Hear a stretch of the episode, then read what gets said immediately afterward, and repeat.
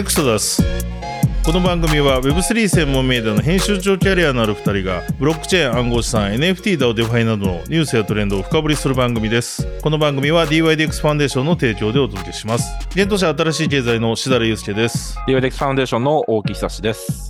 エクソダスエピソード49始まります。よろしくお願いします。よろしくお願いします。大木さん今週はビットコインこの1週間。かなり上がった1週間でした。早速ですねマーケット情報の方からこのエクソダス始めていければと思います。よろしくお願いしますそれではビットコインとイーサのマーケット情報です。ビットコイン先週の週始め、2月5日月曜日の始め値が632万7258円、そして2月11日日曜日の終値が720万777円でした。週頭から13.8%のアップ。月曜日から日曜日のこの区切りだと4週連続のアップですけれども、まあ、10%以上上昇するという大きな価格上昇があった1週間でした。で、まずイーサリアムをお伝えしておくと、イーサリアムのイーサは先週の週始め2月5日の月曜日の始め値が34万171円、2月11日日曜日の終値が37万3677円で、イーサリアムも9.84%のアップとなりました。で、えっ、ー、と、630万円台で、まあ、週を明けたビットコインでしたけど、7日に高騰が始まりまして、まあ、7日の24時間で660万円付近まで上昇。さらに、8日には680万円、9日金曜日には700万円を突破して、一時714万円の年初来最高値を更新しました。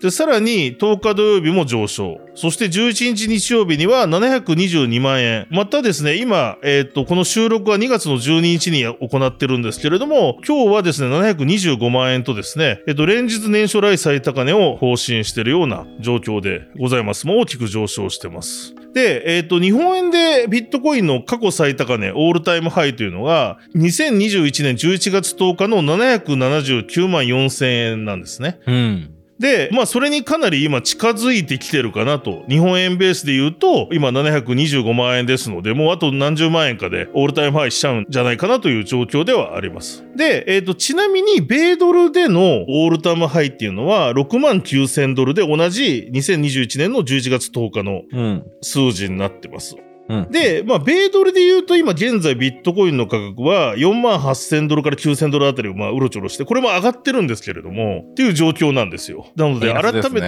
円安ですね。円安をめちゃくちゃ感じる。だから逆に言うと、アメリカがほぼ米ドルベースで過去最高値になってくるときには、もう日本はかなり更新してるようなこのままのドル円相場でいくとっていう状況なのかなというところですね。まあだからこの、なんでしょう、3年間ぐらいで円の価値が落ちてんなという ことも実感しなくはないんですけれども、というようなことも感じられるところでしたが、まあ、あの、いずれにしても価格は伸びておりますと。で、まあ、要因としては、引き続きビットコイン現物 ETF への資金流入が続いているようなところもあります。で、7日にはイーサリアムのテストネットがいくつか無事に通過されたというような報告もあり、後ほどまあニュースでもちょっとヘッドラインでお伝えすると思うんですけれども、イーサも上がって、まあ、ビットコインもそれにつられるというような形がありました。8日にはブラックロックのビットコイン ETF がグレースケールの GBTC、現物ビットコイン ETF の売買代金を上回るみたいなこともありました。で、あとですね、あの、アメリカ株が今好調です。先週の9日のアメリカの株式市場では S&P500 種株価指数が4日連続続伸して終値で初めて5000の大台を上回ったと。まあ状況としては、利下げへの期待感や堅調な企業の業績ですね。ちょうど決算が結構出て、あの、ガーファムそれぞれ全部良かったみたいな状況もありました。そういったところで米国株も上がっていますが、それらにつられて、まあ、ビットコインも上がってんじゃないかなと見れるというような状況ではございます。続いて暗号資産全体の時価総額です。こちらは2月12日の調べだと281兆9130億円で、1週間前が256兆6441億円でしたので、こちらも9.85%ぐらいのアップになっております。一気に2、30兆円分ぐらい時価総額も膨れ上がった、この1週間で。というような状況かなと思います。主要な暗号資産のドミナンスとしては、えっ、ー、と、ビットコインのドミナンスが、えっ、ー、と、やはり伸びていて、ビットコインが1週間前2月5日が51.13%だったのが、2月11日では52.24%。イーサは16.82%から16.72%。USDT が5.84から5.31。BNB が2.78から2.66。ソラナが2.58から2.65というような形の主要な通貨のドミナンスでした。で、続いて、ビットコインの恐怖強欲指数です。こちら、この1週間もずっとですね、強欲、楽観の数値が続いてました。2月5日月曜日が60、火曜日が64、水曜日が62、木曜日が66、金曜日が72、2月10日土曜日が74、2月11日日曜日が71ということで、まあこの1週間もずっと後半にかけてやっぱり値段伸びてますけれども、この数値も70代、もう少しで極度の強欲に行くというところまでまた伸びてきててるかなというところです。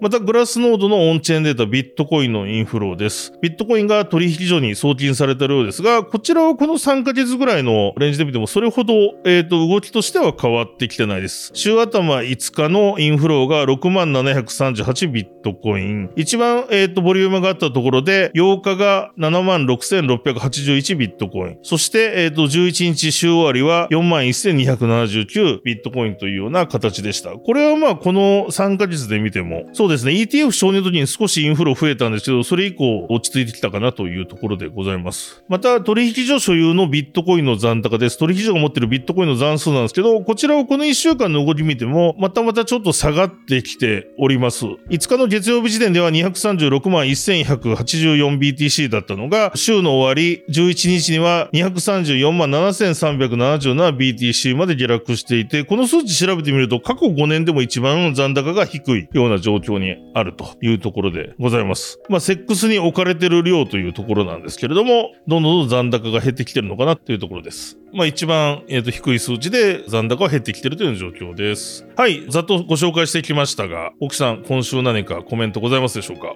はい。えっ、と、ビットコイン上がってますが、うん。何でしたっけ、ビットコイン ETF が承認された後につけたのかな？直後につけた高値はい。を上回ったんですかね？そんぐらいいきそうなんですかね。そうですね。その ETF 承認後の、いわゆる下がりは、戻したかなっていうところだと思いますね。ということですねそそうそうそうそうです。だから、だから上回ってますね。はい。上回ってるねです。はいはいはい。そうそう、そんな感じで、まあ、堅調なようですと。はい。で、前回の放送で、なんかもうすでにフライング気味でバブル始めてんじゃねえかみたいな話もして、はいはいはい。まあ反響もいただきましたが、まだまだ実はバブってないんじゃないかっていう、おうあの、証拠みたいなのがちょっとありまして、なるほど。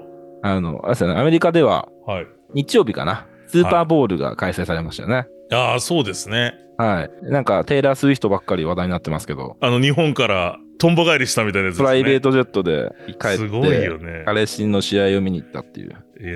アマゾンプライムじゃねえかって、そのスピードはとか言われてたみたいですね。なんか、記事読んだら、アマゾンで T シャツ買うよりも早く戻ってきたみたいな。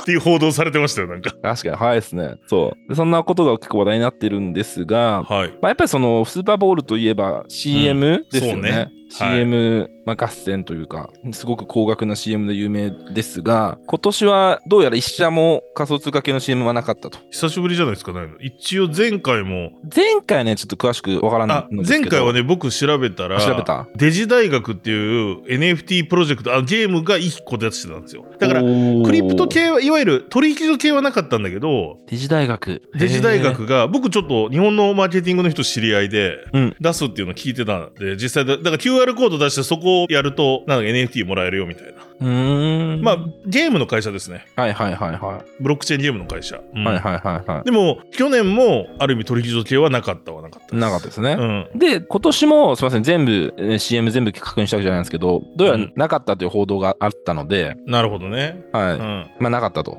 なので、なのでって言ったらあれですけど、そのまあバブル真っ盛りの2022年。の2月ですよね。うん。うん、これはコインベースが1400万ドル、まあ、20億円ぐらいですかね。そうね使ってうん。QR コードだけ映したっていうはいはいはいはい。話題になってたやつだ。話題になりましたよね。うん。うんとか、あとまあ FTX もね、なんかやってましたけど、うん。やってたやってた。当時まだ、はい、あの、頑張ってたんで、うん。はい。そうね。そう。で、こういうところから見ると、まだバブってないんじゃないかっていう。まだ他の新規ユーザーが来てないってことなんですかね。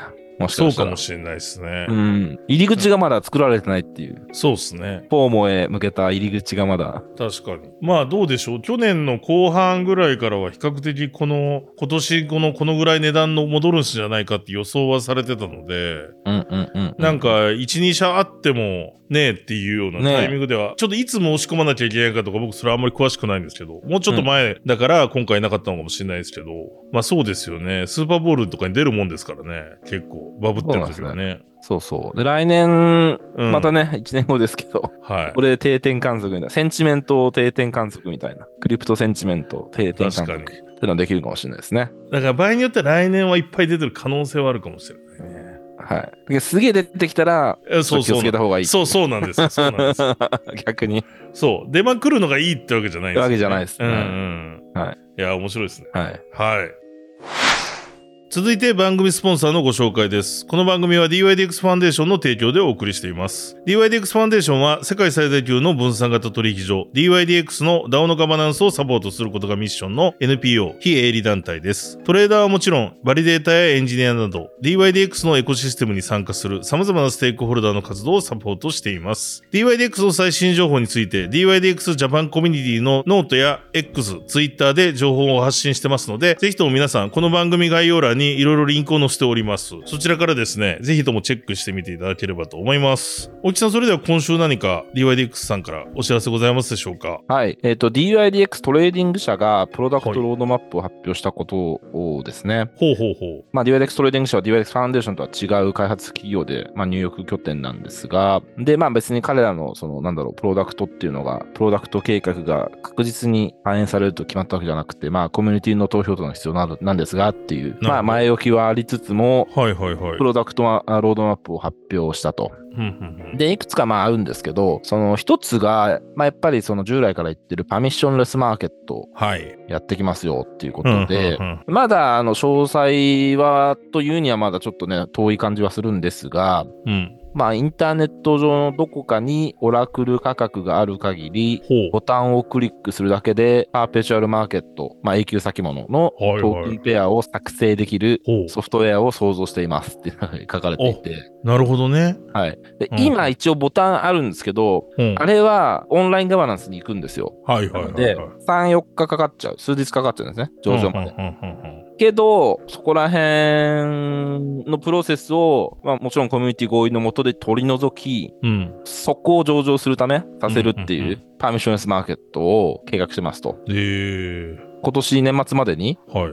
500トークン上げる、今30、40ぐらいですけど、500トークン上げるっていうのことを創業者が。発言してるんで、だはいはいはい、言ってた。ね、1日1トークン以上上げなきゃいけないんですけど、まあそうね。どん どんどん減ってきてるしね、しかもその日数はね。1ヶ月経ったし、これでまあ加速していく可能性がまあありますよねっていう。なるほど。はい、ことですね。はい。おそらくこのパンションレスマーケットがプライオリティナンバーワンなので、うんその開発チーム的には、あの、今後詳細、どんどん出てくるんじゃないかなというふうに思っております。なるほど。ありがとうございます。ちなみに一個これ質問なんですけど、その申し込む人っていうのは、プロジェクトサイドになるんですか、それとも別に投資家とかが、もう誰でも、ということなんですよね。誰でも今の話聞いてると。そうです。だから別にプロジェクト側は知らないうちに、はいあれなんか誰かがそれ申し込んで流動性作ってたな、みたいなそうです、そうです。ことを見て、あ、じゃあうちのトークもこれ、現物じゃないですけどね。そのパーペチュアル、えっ、と、無期限先物が取引されてんなってことになると。そうです。ああ、そういうことなんだ。はい。うんうんうんで、いかいかにスキャムを排除するかとか、そうういうのはああるんですけど、それちょっと多分そこ課題課題で考えてると思うんですけど、うんうんうんうん。まあ、基本オラクル価格がどっかにあればそういうことですよね。いけますよって。なるほどね。でそのスキャム上げた時の対応策としては、やっぱデポジットみたいなのを入れてっていうのを入れさせるかなと思いますね。ああ、はいはいはいはい。で、スキャムじゃゃないのが確認できたら帰ってくるみたいな。うんうんうんうん。なるほどなるほど。そうするとなんか、ね、ただだったらめっちゃ適当にみんなあげるかもしれないですけど、うん例えばまあ、100万円必要ですみたいになったらうんう、ん。そんな体張らないですよね、多分。そうね。確かにね。はい。うん。とかとかそういう仕組みはあるのかなとは思いますね。し、あれだよね。現物をなんか売りさばく場所ではないから、はい。まあ、スキャムが一発目にその、よくあるスキャムって、ほとんどプロジェクトもないけど、とりあえずトークン出しちゃって、なんかこう、いわゆる DEX でこう流動性作って、みんなに買わせるみたいな。うん。ユニスワップで上場して、まあそれまでにトークン配っといてみたいな手法があるじゃないですか。まあそういうことで使うってことじゃないですもんね、DYDX はね。そうですね。じゃないですね。ただ世界観としてはニスアップに近くなる。まあ現物でまあ影響先もの近くありますけど、うん。まあ、勝手にプール作れるような状況かも、まあまあに似てるかもしれないですよね、ユーザーが。うんうんうんうんはなるほど。ちょっとこれ楽しみですね。日本のトークンとかもね、上がるのかもしれないなと思いながら。その国内、あ、もう理屈的には。理屈的にはね、オラクルあるでしょうみたいなね。は日本で例えば、わかんないですよ。IEO しますみたいなトークンが取引されるみたいなことも未来もあるかもしれないですね。い。そうですね。うん。うん。はい、ありがとうございます。またちょっと最新情報教えていただければと思います。はい。続いてニュースヘッドラインと深掘りのコーナーです。このコーナーではまずこの1週間にあった主要なニュースをヘッドライン形式でお伝えします。その後ですね、僕と大木さんで気になったものをピックアップしてディスカッションしていこうと思います。それではこの1週間にあったニュースはこちらです。エルサルバドルビットコイン支持派のブケレ大統領が再選。元フォックスのレポーター、カーター・カールソン、プーチン大統領に単独インタビュー、クリプト業界の有識者らが称賛。バイデン健康不安説が再燃、大統領選まで大丈夫か。イエレン米財務長官、議会はステーブルコインを規制する権限を提供すべきと発言。アークのキャシーウッド、現物ビットコイン ETF で金から BTC への移行を進むと指摘。マイクロストラテジー、1月中に約877億円相当のビットコイン追加購入していたことを発表。SEC インベスコ申請の現物イーサリアム ETF の承認判断を延期。SEC がディーラーを再定義する規制を採択。ディファイや暗号資産への影響懸念の声も。米国ビットコインマイニングの電力消費量について緊急調査を開始。自称ビットコイン発明者のクレイグ・ライト、イギリス裁判所で審理始まる。アーサー・ヘイズ、1ビットコイン100万ドルと強気予想を X でポスト。韓国金融規制当局が今年第2四半期に SEC のジェンスラー委員長と会談か現物ビットコイン ETF 等で議論の意向。テラルナのテラフォームラボ元 CFO、モンテネグロから韓国へ引き渡される。タイ財務省暗号資産取引利益の付加価値税を免除。SBI 子会社のイギリス B2C2 ルクセンブルクで暗号資産事業ライセンス取得。クラーケンオランダで暗号資産事業者の登録完了。イーサリアムネームサービスと大手 DNS プロバイダー GoDaddy が提携、ドットイースと WebURL をシームレスに紐付け可能に。メタマスク、ロビンフットコネクト統合で暗号資産の購入手段を追加。ジャック・ドーシー支援の分散型 SNS ブルースカイが一般公開。すでに400万ユーザーが登録。イーサリアムの大型アップグレードデン君がテストネットフォレスキーに実装完了。残すは本番実装でメインネット実装の目標日は3月13日。ポリゴンラボがポリゴン GKEVM のアップグレードタイプ1プローバーローンチ。ソラナネットワークが約5時間停止、現在は再開。ソラナの新 Web3 スマホチャプター2予約注文数が6万台に。ソラナのオラクルネットワーク、ピスネットワーク、エアドロックプログラムの第2フェーズを開始。ソラナ財団が UAE の国際金融センター、アブダビグローバルマーケットと提携。アプトスラボ、マイクロソフトの AI サービス搭載のアプトスアシスタントを一般公開。オンドファイナンスが米国短期国債を裏付けとしたトークン USDY を推移に展開。コインベースにベース上のエアロドロームファイナンスと OP 上のベロドロームファイナンスが上場。あと、バイナンスにはいくつか上場してます。バイナンスにピスネットワーク、そして、えーとゲーム特化のブロックチェーンの Ronin、そしてモジュラーブロックチェーンのディメンション DYM が上場しております。また、バイナンスローンチプールでピクセルスが取り扱い開始されてます。はい、続いてですが、モネロがバイナンスで上場廃止、プライバシーの重要性をめぐり議論に。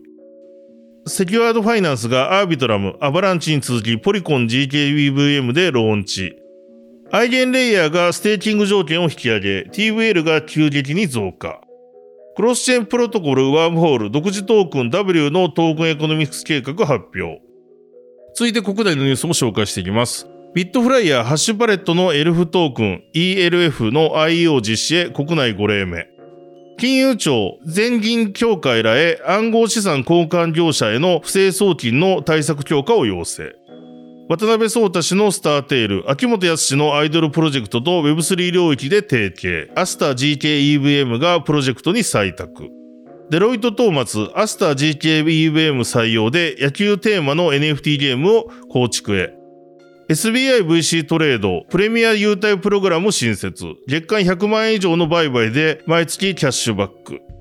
ビットフライヤーにアクシーインフィニティ、ディセントラランド、イミュータブルが上場。ビットバンクにマスクネットワーク上場。コインチェック、組み込み型の暗号資産購入サービス、コインチェックオンランプ提供へ。ドゥードルズコラボの G-SHOCK の詳細が発表。渋谷パルコでポップアップ開催へ。オアシスと X2Y2 Pro が連携。オアシス L2 のバースで X2Y2 Pro の機能が活用可能に。じゃあ今日もいろいろ落ちたニュースありましたが、はい。そうっすね。まちょっとアメリカ関係のことで気になるニュースがいくつかあって、まず一つは元フォックスのレポーターのタッカー・カールソンがプーチン大統領にインタビューで大木さんが挙げてくれた今日ニュースなんですけれども、はい。はい。これもクリプト関係あるのかって言われると、まあないと思うんですけど、あんまり。まあけど結構、クリプト業界の人たちはい。は注目していて、ふんふんふんふん。まあ例えばね、よく我々も引用するライアン・セルキスとか、はい。メサリ。あんそう、メサリ、メサリ。あとエリ,、うんエリック・ボーヒーズっていうあの、バンクレスで FTX のアフロを怠慢で打ちのめしたっていう、はいはいはいはいはい。あの昔からいる、はい、あの、リバタリアン系の人ですね。うんうんうんで、RFK ジュニアですよね。うん。うん。と、まあ、あとジミー・ソングっていう、まあ、ビットコイナーとかが、まあまあ、あの内容が良かったというよりかは、その試み自体をその称賛していて、なるほど。はい。っていうのもなんかこう、なんでプーチンにうん。発言する機会をわざわざ与えるんだみたいなことで、うん批判する声もあるらしいんですよ、米国では。なるほど。このアクションに対してね、このジャーナリストの活動に対して。で、まあ特にそこに対しての脳というか、仮想通貨業界の人たちは、まあ、やっぱは検閲が嫌いとか、ね、いろいろとこう、たくさんの情報の中から、まあ、自分で verify するべきものでしょうみたいな。なるほどね。そうんうんう。どんな情報を与えられるべきで、みたいな。与えられるべきじゃないみたいな。議論するべきじゃないみたいな。た多分そういうところが根幹にあってみんな、うんそのうん別にその、ねどんな敵であろうと、言い分を聞くことに何の問題があるんだっていうようななるほど、なるほど。立場の人がやっぱクリプトには多いんじゃないかなっていう。うんうんうんうんっていうことで、あれなんですが、個人的には、うんうん。これすごいことだと思っていて、そのまずそのタッカー・カールソンとは何者かですよね。うんうん。おそらくあアメリカでは超有名人で、はい。なんかまあ僕、僕ね、あの僕はこういうこういうのまあ半分娯楽で見るんですけど、うんうんタッカー・カールソン見てますって言うと、うん。うん。例えばアメリカとかまあヨーロッパの人たちに言うと、うん。一部では誤解されるっていうぐらい。あ、なるほど。ちょっと癖があるってこと？まあ、まあ、極偏ってるまあ、極右っていう人もいるし、人種差別主義者っていう人もいるし、あー、なるほどね。うんそんなの見てるのか、お前って言われちゃうぐらい。なるほど。で、一回まあ、それで、あの、喧嘩別れした人も、クリプト業界にいますが、あ、本当？はい。はいはい。へそれそれ、ドイツ人でした。そうそうそう。うんあのー、夕飯食って、うん。その後の二次会まで超盛り上がって仲良くなったんですけど。なんか三次会なんかしないですけど、あ、それこそウクライナ戦争の話になったんですよ。はいはいはいはい。で、いろいろ、その、まあ話をしてって、うん。サッカーカードの話になったんですよ、なぜかう。んうんあ、僕見てるよ、つって。うん。面白いじゃん。って 言ったら、もうすごいもう、ドン引きされて、うん。はい。で、はい。多分それが原因。それでもう連絡来ないみたいな。連絡来ない。なるほどまあ、して、してないともあるんですけど、まあまあ、それで多分、あの、はい、ダメになった。まあ、そんぐらい、なんだろうな、有名人で、人によってはすごい嫌いな人物なんですよ。はいはいはい。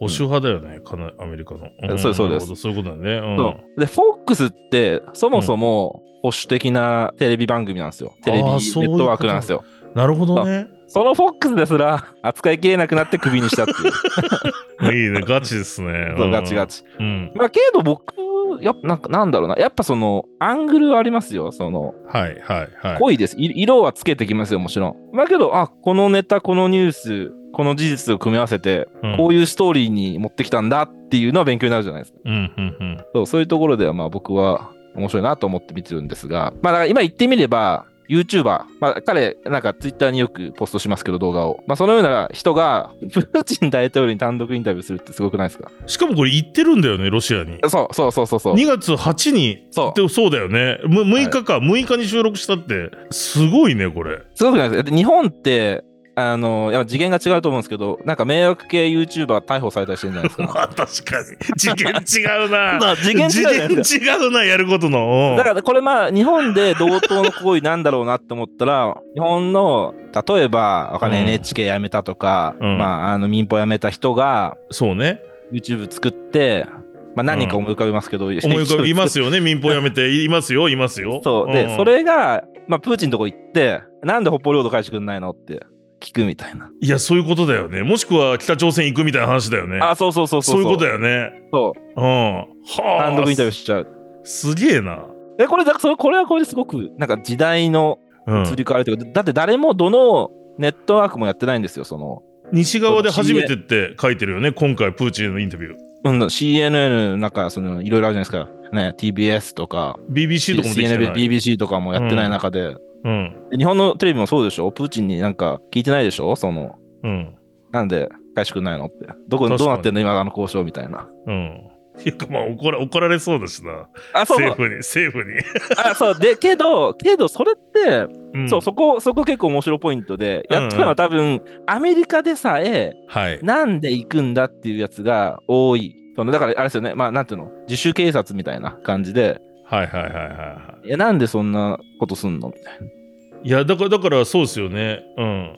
だって、フォーブスかなんかで出てるんですけど、このインタビューの内容を鵜呑みにすべきではないって、アメリカ政府が警告してるみたいなニュースも出てましたよ。そうそう。けど、これ、うん。見てほしいのが、ノーカットで2時間7分バーンって出てるんですよ。すげえ。しかもなんかちゃんとこう、なんつうの？なんか、今、ちょっと僕見れてないんですけど、その写真だけ見てるんですけど、ちゃんとこう、なんか、そういう場に通されて撮ってるよね、なんか。そうそうそうそうもう対対談形式で撮ってるっていうか、なんか、そうそう。テレビ番組みたいに撮ってるよね。そうです、そうです、うん普通にそうで、あのーそうです、普通に、ちなみに僕ね、2時間聞きましたよ。さすが。なんだっけ？今日、今日何の日でしたっけ ?2 月12日月曜日。振り返り、建国記念日の振り返りかもしれないあ建国記念日の。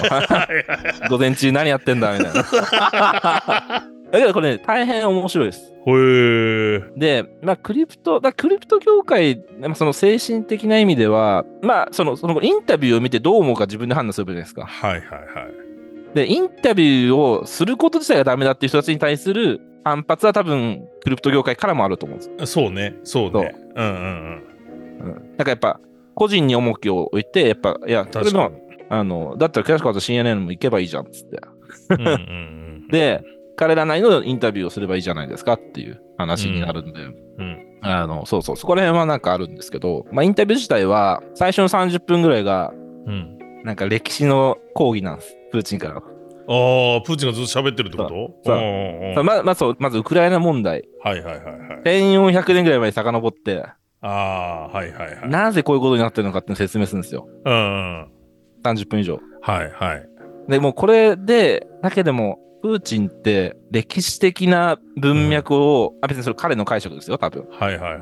けど、それをすごく重き重視するうん人っていうのは分かりますよね、とか。そうね。確かに。そうで、ウクライナ戦争は、1990年、2014年と、うん。あの、2022年、そして、2022年にいきなりバーンと起こったわけじゃなくて、当然その歴史的な。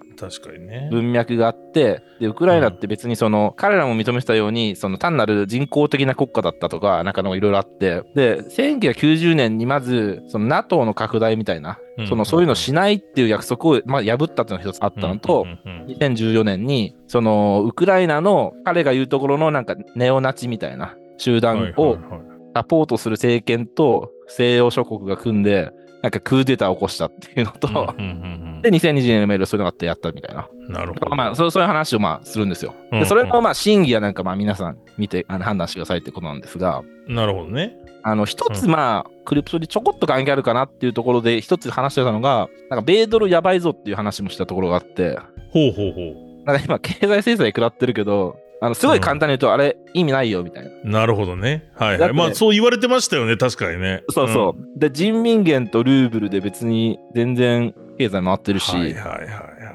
うん。なんか、いかに米ドルの地位が落ちてるかっていうのは、アメリカ人、本当に気づいてるのかなみたいな。へえなるほどね。うんで、プーチンが言ってたってことですよね。プーチンが言ってた。そう。あとは、そうです。いろいろ本当2時間もあるんですごいいろいろ話すんですけど、うん。なんか、そうね、他にやることないのか、アメリカはみたいな。その、要はその、自分たちのボーダー、えー国境も守れずに、なんでその何百キロ、何千キロか、はいはい。離れたところのボーダーを死守するみたいなことをやってんだとか、まあまあそこら辺の話とかも。なるほど。うんうんうん。まあまあまあ。あの、まあそうですね。そこら辺のすみません。内容の、はい、あの、いい悪いは皆さん判断してくださいそうですね。はいでもまあ、いずれにしてもこういうアクションを起こしたことだったりっていうことは、が意外と支持してるみたいな。うん。そうですねクリプト層の人たちが、有識者の人たちが支持してるっていうのは、まあ確かに分かる気もするな。そうそうそう。んうんうんあと結構、結構その、最近はよく X で常に面白いニュースとかブックマークするようにしてるんですけど、うん。はいはいはい。で、1週間振り返るんですけど、毎週、うんその、ブックマーク何したんだっけみたいな。うんうん。今週、結構こればっかだったと思いますね。まあ確かに。インパクト的に多かった。なるほどねうん。うんうんうんうん。グローバルでこう流れてる。グローバルで。うん。うん。なので、そうですね。なるほどな。はい。まあ、結構今後、まあ、アメリカ大統領選の年なんで政治ネタっていうのは。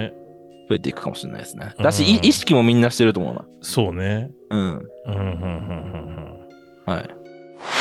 うん。ちなみに、だからそこに続いてでいくと、大木さんにもう一個聞きたかったのが、はいまあ、バイデンのニュースもちょっと今日ヘッドラインでありました。そうです健康ね。不安説。まあ、これも確かにすごい見たニュース。ちょっとアメリカ政治の話ばっかりになってますけど。うん。そう、これは、うんう 何の、何の番組だよみたいに あの、健康不安説が再燃っていう話で、はいはい。このスペシャルカウンセルロバート・ハーかな、うん HUR、レポートっていうのが話題になっていて、で当然、その、米、あの、ホワイトハウスとか、まあ、あの、は否定してるんですけど、うん。バイデン大統領の記憶力がちょっとやばいんじゃないかみたいなレポートで、はい。なんか、いつオバマ大統領の副大統領として務めたか覚えていないとか、うん亡くなった息子がいるんですけど、うん。うん。そのまあ亡くなってしまった年思い出せないとかっていうのをなんか書かれてて、そうね。うんうんで、これをもってして、その巷で噂されてるのが、うん。うん。大統領選まで持たないんじゃないかっていう。なるほど。。そううん。そうすると、ほトランプにとって有利となると思いきや、う。うん。そう思いましたけどね。違うんですね。うん。そうもしかしたら、そのバイデンが持たないということは、バイデン以外の候補者が民主党から選ばれることになるじゃないですか。そうね。はい。はい。はい。で、それが仮に中道寄り、うんよりセンター寄りだったら、その今うんだからエリザベス・ウォーレンとのその組み合わせで、バイデンってうんグループと的にはダメなんですけど、うん。まあ、そのエリザベス・ウォーレンも頼りにしなくて、まあ、あの全然全く新しい民主党、あの、はい中道寄りが来たら、トランプにとって結構打撃なんじゃないかっていう話で、なるほど。うんうん。っていうのも、その、なんかネバートランプっていうグループがいるんですよ。ほうほうほうほう。まあ、共和党っていうより、もうトランプに拒絶反応、うんネバートランプ。なるほどね。う んこの層って結構なんか一定数いるらしくて。まあ、いそう、いそうっすよね。うん。いやそこは取れる、取れるっていうか、そう多分ふわっとしてるインディペンデント層でいるっぽいんですけど、はいはいはいはい。そこ結構なんか痛いところらしいんですよ、どうやら。トランプ的には。なるほどねもう、もう、もう説得できない。もうん。う、わかんない。そのいろんな複雑な理由があるんでしょうけど、ネバートランプの人たち。ネバートランプ。はい共和党とかうんぬんじゃなくて、ネバートランプ。うんだからある意味、トランプ超支持してる派層もいるじゃないですか。そこの真逆の人たちみたいなか感じなのかね。そうです、もうんう、。そうです。なんかもう、一つ一つの政策がという話じゃなくて、はい。あもう、とりあえずトランプ以外にしようみたいな人たち。うんうんうんうんうんまあね、結構、中絶問題とか、ああいうところも絡んでくるから、そういう層はいそうですよね、トランプのうん。ね、そうなんですよ。話すところで言うと。うん。そうそうなるほど。だからそうなると、もしかしたら、クリプト的にも、あの、まあそうですよね。可能性はある。で、今な、なんとなくトランプが CBDC とかやんないとか言い出して、うんなんかクリプトより風だけれども、どうなんだろうって話ですよね。まあ、あの、別のニュースでなんか、あの、この1週間で出てたのが、ブルームバーグかなんかに載ってたやつなんですけど、うん。あの、スカイブリッジの創業者、うん。アンソニー・スカラムーチ氏が、えっ、と、バイデン、この今回の選挙でバイデン大統領を支持するようにと暗号資産コミュニティに呼びかけたみたいなことがニュースになってました。うんうんうんうん。で、まあ、彼の理論はその今の話と違って、どちらかといえば、まあ、エリザベス・ウォーレンとかそこら辺の、えーとリスクっていうのは分かってるんですけれども、うんうんうんうん。うん。いわゆるトランプになったら、まあこれちょっと理屈あんまり通ってないんですけれども、短期的にはいいんでしたそう、短期的には良さそうだけど、トランプになったら、なんかより先々ぐちゃぐちゃになるから、うん。クリプトにとってネガティブで、だからそういう意味ではバイデンを押しといた方がいいんじゃないかっていうようなことを言ってるっぽいですね。うん。これもしかしたら、その、うん確かに理屈はわかんないところありますけど、はい。うんその、バイデン以外の民主党候補が選ばれたら、うん。もう絶対そっちでしょってスクラムーチ言うかもしれないですよね。確かに確かに。だから今の話と繋いでると本当にそうですよね。そうですよね。うん。うんで、長期的にはトランプが法制度に大混乱と予測不可能性をもたらすって言ってるから。まあまあまあ。まあまあまあ。いや、ちょっとこれね、はい面白くなってきましたね。面白くなってきたっていうか、はいバイデンさんは心配ですけどね、やっぱり。まあ、お年ですからね、やっぱり。あ、そう。で、あと一つそうだ。あの、うんまあ、付け加えとしたらなんかその、さっきのスーパーボール絡みで、はい。スーパーボールの日に動画上げたんですよ。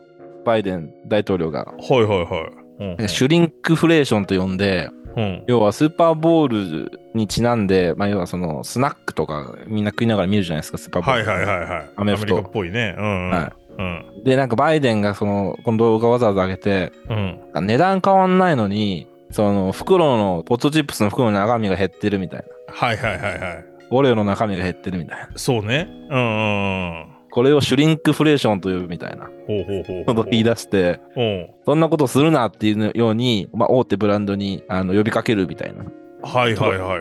動画なんですけど、うん。そんなさますなことより、あの、2兆ドルぐらいだったかな。債務超過なんとかしろとか、はいはいはあの、そういった批判を受けていましたっていう。い。なるほどね。確かになんかもう具体的にこれ商品、オレオとか、ドリトスとかなんか、ゲータレードかなこれドリンクはね。なんか、あげて、これ最後ホワイトハウスって出ますね。なんか、ね。そうそう、これはトワイトハウスですね。そえー、まあ日本でも起こってますよね。この中身、ポットチップスちょっと中身が減って値段が。う。ね。うん。で、なんかちょ、もちょっと面白かった、全然関係ないんですけど、面白かったのが、アメリカ人は肥満が問題だからいいことじゃないか、みたいな。なんかまあ、はい。まあそ。そんな感じのバイデンです。バイデンですってことですね。はいなるほど。だから一個のシナリオとしてあるの、まあ今、バイデン、トランプ一騎打ちかって言われてますけど、うんもしかしたら別シナリオとして別の候補者が出てトランプと戦うと。ねうん。うん。そうなってくるとまたちょっとクリプト勢の、いわゆるクリプト票の動きも変わってくるかもしれないですね。そう思いますね。はい。その、見方が変わると思います。その結果に対して。確かに。うん。うん。またちょっと、いいっすね。アメリカ政治を追っていきましょう、この番組では。あの、クリプトとアメリカ政治の番組として。そうね。まあ、先週はね、あんまり、あんまなんかね、うん。あの、そんなニュースが大きなニュースがねなニュースがなかったからねなかった気がするんで、うん。中国は新年ですし、そうね。確かに確かに確かに。うんまあ値段上がったぐらいですよね。いい意味では。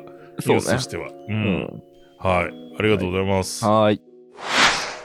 で、続いてですが、あの、バイナンスからプライバシーコインのモネロがうん。上場廃止になったということで、結構これも議論になってましたね。そうですね。これは結構象徴的なイベントで、はい。やっぱそのモネロってクリプトガチ勢から愛されてきたコインなんで、そうですね。はうん。まあ、バイナンスお前もかみたいな。なるほど。いいね。のはあるんじゃないですかねはいはいはいはいはい。あの、やっぱ規制コンプライアンス遵守するためって、まあ、バイナンス言ってるらしいですし、まあまあそうなんでしょうけど結構いろいろとこれに対してみんな思うところがあるようで、うんなるほどね。その例えばね、金融の自由とプライバシーのための戦いで兵士を失うことは痛いみたいな。うん。金融の匿名性の象徴になっている。モネロにかけることは私たちの自由にかけることみたいな。うん。うん。なんかそういう熱い声があったり、意見があったりしてますね。なるほどね。はい。まあ日本ではね、もうコインチェック事件以降、うん。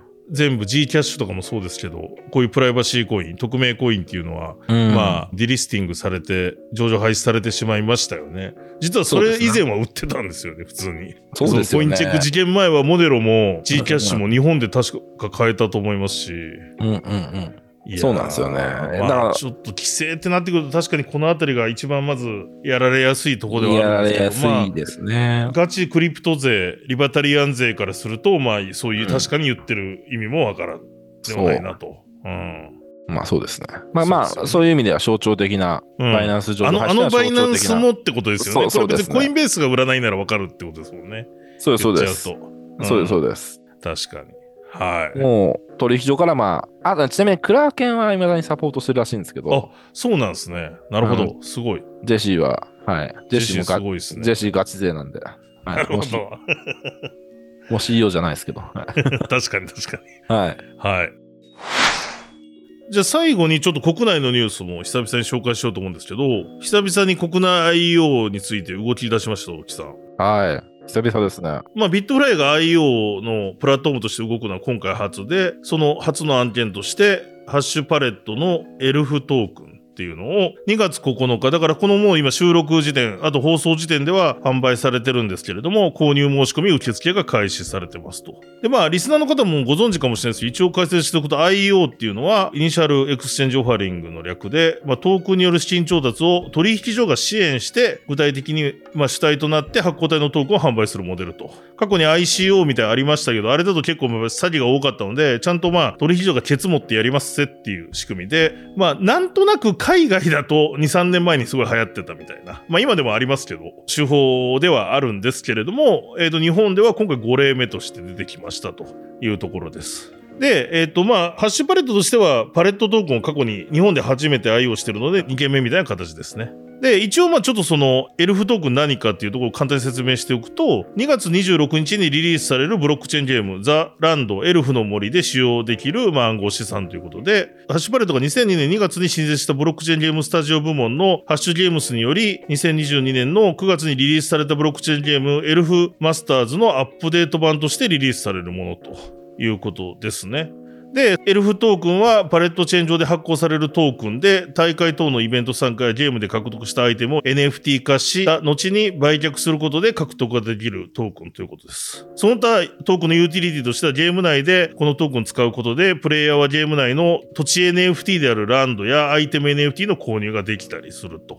で、あとは、このトークンをステーキングするようなこともできると。で、それでステーキングによってゲームがまあ遊びやすくなるような特典機能が開放されるみたいな仕組みも持ってるというところでした。で、これについては2月20日の23時59分が申し込み終了となりますということで、販売価格は1トークンあたり12.5円。申し込み単位は一口500からで、上限申し込みは1500、つまり75万トークンということですね。手手数料は申し込み金額に消費税を含む手数料率8%を乗じた金額になると。で、えっと、この IO で多分抽選が行われると思うんですけど、抽選した後に、実際これ上場は2月22から3月31日、まあ今期中というか、3末までの間に決定するということですが、まあおそらくこれまでの IO を見ると、終了してからすぐになんか市場に出てたような印象があるので、まあもしかしたらこれも2月22とか23ぐらいに出てくるのかなっていう気はしてますということです。で、なんかネット上の反響を見てるとなんですけど、結構なんかその、えっ、と、いろんなまあ詳細が、えー、と公式で公開されてたりするんですけど、やっぱり、えっ、と、ロックアップで3割、4割ぐらいもその当日とかに開放されて、その中にプロモーションとかそういうのも入ってるっていうところとか、結構僕らが見てる、あ、これだからフィルターバブルかかってるかもしれないですけど、いわゆる X 上にいる有識者の人たちは、なんとなく批判的な声が多かったかなと。うん。うん。いうのがなんとなく印象でございました。まあどう出るかっていうのはこれはちょっと今申し込みあるんでわからないんですけど、で、申し込み状況とかも今公開されてないです。もしかしたら IO ってこれ、申し込みがすごいいいともうこんだけ売れましたよみたいなリリースを途中段階でも出すので、まあ今週とかそういうのが出てくるのか出てないのかっていうのがなんとなく売り上げを予測できるのかなって思います。どうでしょうか、大木さんっていうところなんですけど、一応ですね、これもせっかくなんで、これまでの IO をざっくり振り返ってみようと思って、ちょっと調べてみました、今日は。で、まず、パレットトークンですね。コインチェックで IO をしました。これ2021年の7月27日に上場してます。で、これは、えっ、と、IEO の販売価格、要は抽選で当たった人は4.05円で買えましたと。で、総発行枚数が2.3億パレットだったので、ざっくり9億円ぐらいの売り上げになったと。IEO 自体は。で、実際、えっ、と、最高値は46円ぐらいまでいってます。4円ぐらいで買えて、一番上がった時で46円ぐらいになってると。で、今、現在価格、この2月12日に調べたところ7.45円でしたと。なので、まあ今のところですけど、現段階では IO で買った人も、まあ割れ、割れてないというか価格は。という状況が第1回目のパレットトークン。ですね。で、その次やった FCR コイン、これ流通、サッカーの流通 FC のコインなんですけど、これは2.2円で販売されました。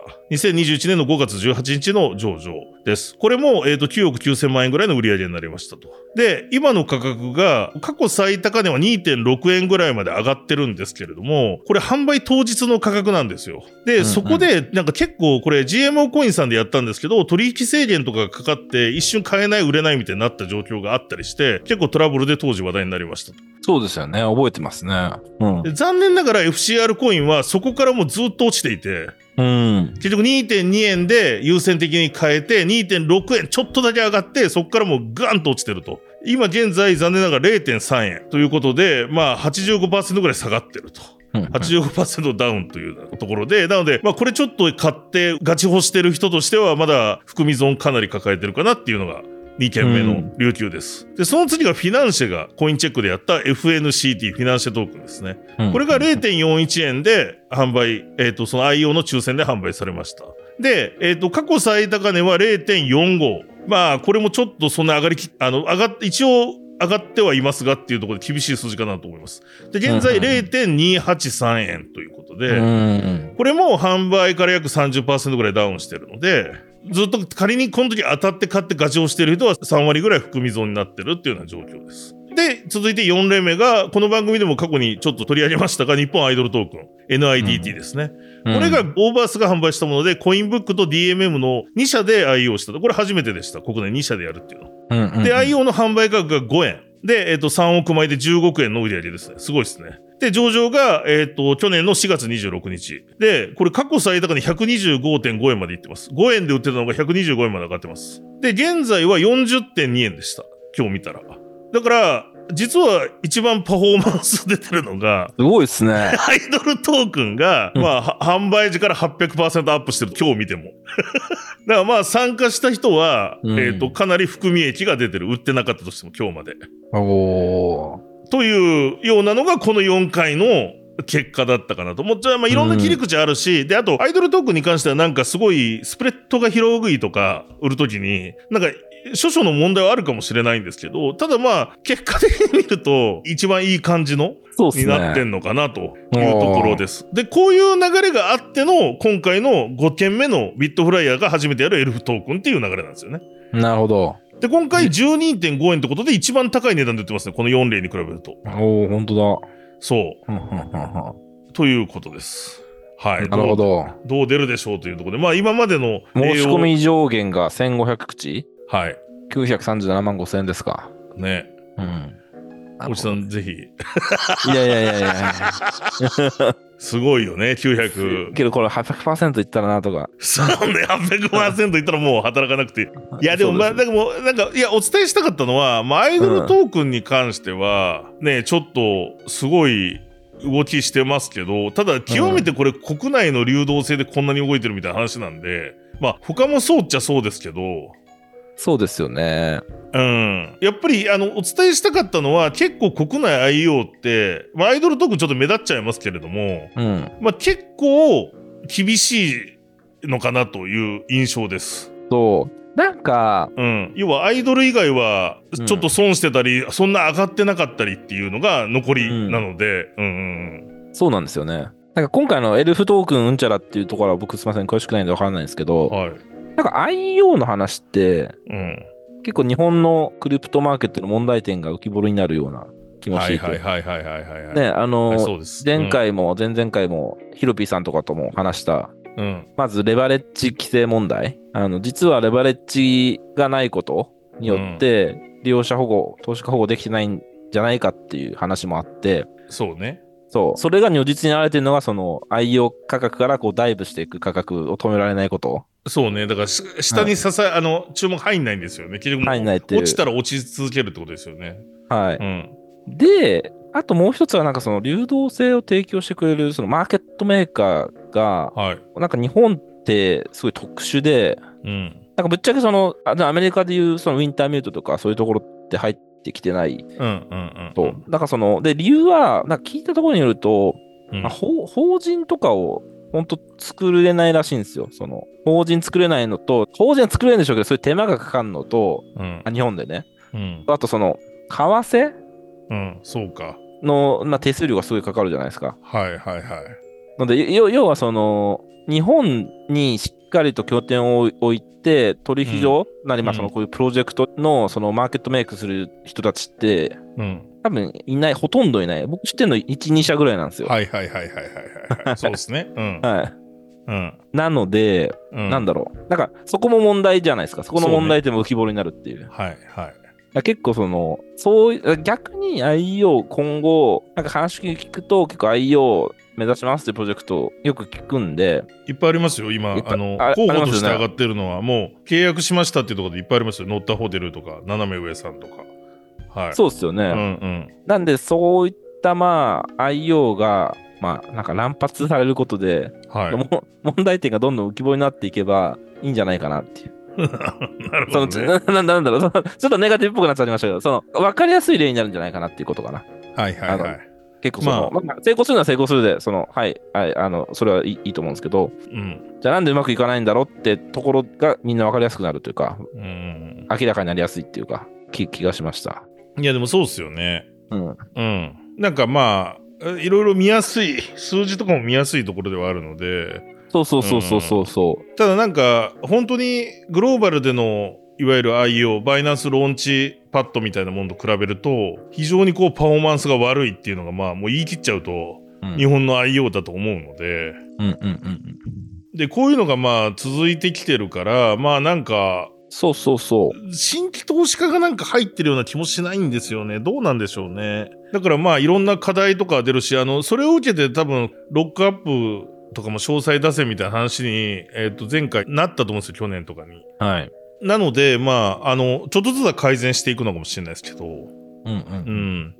まあなんか、理想は日本で IO することの、本当はグローバルメリットみたいなのが出せればいいんでしょうけどね。めちゃくちゃ難しいこと言ってますけど。うんうんうん。あの、そういうことになるっていうのが日本がこう、Web3 国になるってことだと思うんですけど、今は残念ながらそうね。そういう状況じゃないじゃないですか。要はバイナンスと日本の取引所の IO どっち選ぶって言ったらやっぱりバイナンス行くわけですよね。まあ多分グローバルなプロジェクトは普通に考えて、これまでのパフォーマンス実績、まあ投資家の層で、さっき言ってたように、実際の流動性とかそこら辺の、あとレバレレバッジ性の問題。うん。うん。だから結構その総合的な問題が詰まってるというか、うん。意外に。そうなんですよね。うん。だからまあ、とはいえ日本の大手、ビットフライヤーさんが初めて仕掛ける IO。まあ今回の結果なんかも気になりますけどね。なんか、その投資家の今の雰囲気、うん。うん、どういう結果に出るのかっていうのはなんかもう一回見れるかなというところはある。そうっす一応、これについてはなんかアニモカジャパンとかでも組んでてグローバルも展開していくみたいなことも書いてますし、うん。このゲーム自体。体もその、えっ、と、別に日本だけのもんじゃないということなんですけど、うんうんうんただなんか今グローバルのなんかトークンのトレンドとしてはなんかどっちかといえばエアドロとかそういう方に動いている。うん。そうっすよね。うん。なんですけどなんかこうまだゲームがまあこれからもうすぐ出るんでしょうけどなんかちょちょっとやっぱり日本なんかこのやり方世界から遅れてんじゃないかなっていう気がする。なんかこれから出るものの資金を先に集めてっていうまあかねてからの手法ではあるんですけど ICO からあった。まあだって IO がバイナンスで一番最初にやったの相当前ですよね。相当前。ローンチパッドね。で、コインリストとかもあるじゃないですか、海外だと。はいは2年ぐらい前に僕もいじってた気がしますよ、なんか。いはいはい。うん。なんか順番待ちだとかもだ、5000人待ってるみたいな。なんか、だからちょっと今、まあ一個日本で合法的にこう、トークンがローンチできる、いいきっかけなんですけど。そうね。だけど、なんかちょっとこれ、うまいことなってくんないとというのもありますし、あと、まあちょっと伝えたかったのは、やっぱり参加する方にもちろんすごいリターンが出てる例もあるんですけど、逆に購入価格割れてるうんっ。ていう例も、後ですぐ割れるとか、まあそれもコインによって違いますけど、そういう例もあるので、皆さん結構この SNS の情報に惑わされずというと変なんですけど、うん。うん。なんかまあインフルエンサーとか使って多分マーケティングとか今後してくるとなると、いろいろそういうみんな盛り上がってくる可能性あると思うんですよ。あこの件に限らず IO とかっていうのは。まあ予算つけるんで、やっぱり。うん。今回のだって、あのこのエルフトークンも、えっ、と、マーケティング費で9%アロケーションしてるわけですよ、トークンの。うん。で、それも、マーケティング費って書くんだ。そう、面白いですねちょっと、で、これも、なんか10%弱ぐらい、1日、初めの日にロック外れるんですよね。うん。みたい。マーケティング費とか、あと流動性と取引所上場費も12%みたいな。うん。流動性提供もあるの。アドバイザーパートナーが8%。うんうんうん。うん。どうなんでしょうか。まあ、うんうんだからまあちょっとそういういろんな報道とか PR とか出ると思いますがまあリスクとリターンのある商品でございますので皆さん注意しつつ興味ある方はなんかチェックしてみてもいいのかなぐらいの感じですねでもおじさんが言ってるのも分かりますなんかちょっとこれこれ多分続いていくんであれば、そうですよね。うんうん。だからちゃんとちょっと結果の方もこのエクソダスでなんかそういう意味ではなんか学びもあるかもしれないのでうんうんうん。あとでも今相場状況としてはいいじゃないですかなんとなくそうですね。その時にこのこある意味国このまあドメスティックなこの IO がどう機能するのかっていうのはちょっと気になる。うーん。みんなこっちに注目するのかみたいな。今やることいっぱいあるじゃないですか。エアドロやるもありだし。そうなんですよ、ね。そのまあ儲けるっていう点で言ってもね。うんポイント稼いだりね。うん。みんな大変ですよね。大変じゃないですか。はい。うん。どうなんでしょうという。はい。なというところでね紹介しました。はい。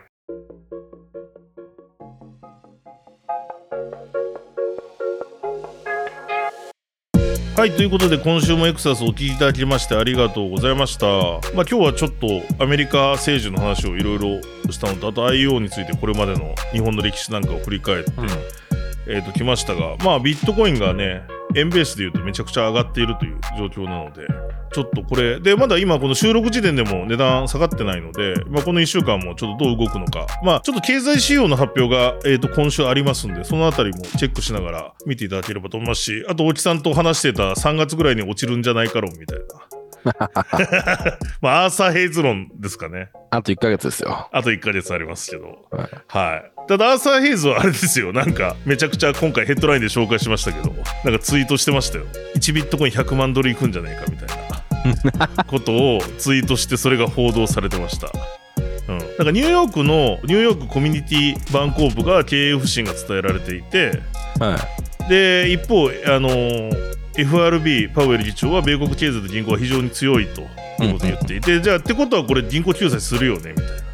で、それがビットコインの価格を押し上げる可能性があるみたいなことを、まあ、おーこれあれじゃないですか。確かに、アーザーヘイズが言ってたことですね。言ってたことがちょっうんと雰囲気出てきたので、だから一回調整はするとは言ってましたけどね、彼。そうそうね、その後ね。なので、なんかツイートで、まあ、予想してるというツイートというよりは、なんかちょっと、あれなんですけどね、BTC イコール100万ドルみたいなうん。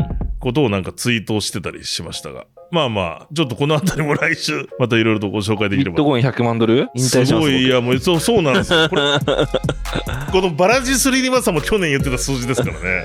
確か ビットコイン100万ドルまで1億5000万、日本円で言うと、ざっくり。に。は なんか、静かになるかもしれないですね。引退税が増えるかもしれい。ない引。退 税もう、増えるんじゃないですかね。30代以上全員なんか、あれツイートしなくなるみたいな。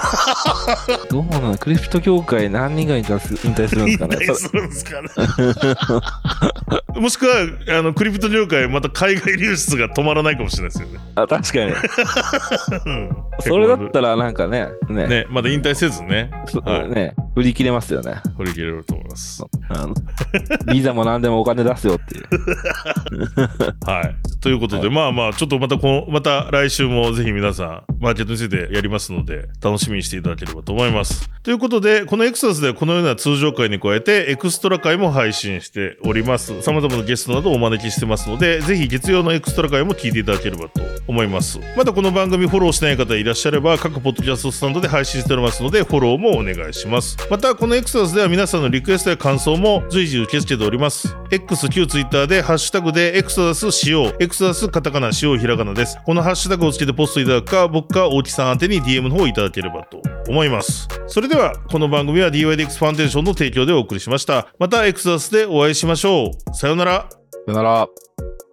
この番組は一般的な情報提供のみを目的として配信しているものであり、いかなる暗号資産、有価証券等の取得を勧誘するものではありません。また、出演者による投資助言を目的としたものではありません。暗号資産投資にはリスクが伴います。投資を行う際はリスクを了承の上、ご自身の判断で行っていただくようお願い申し上げます。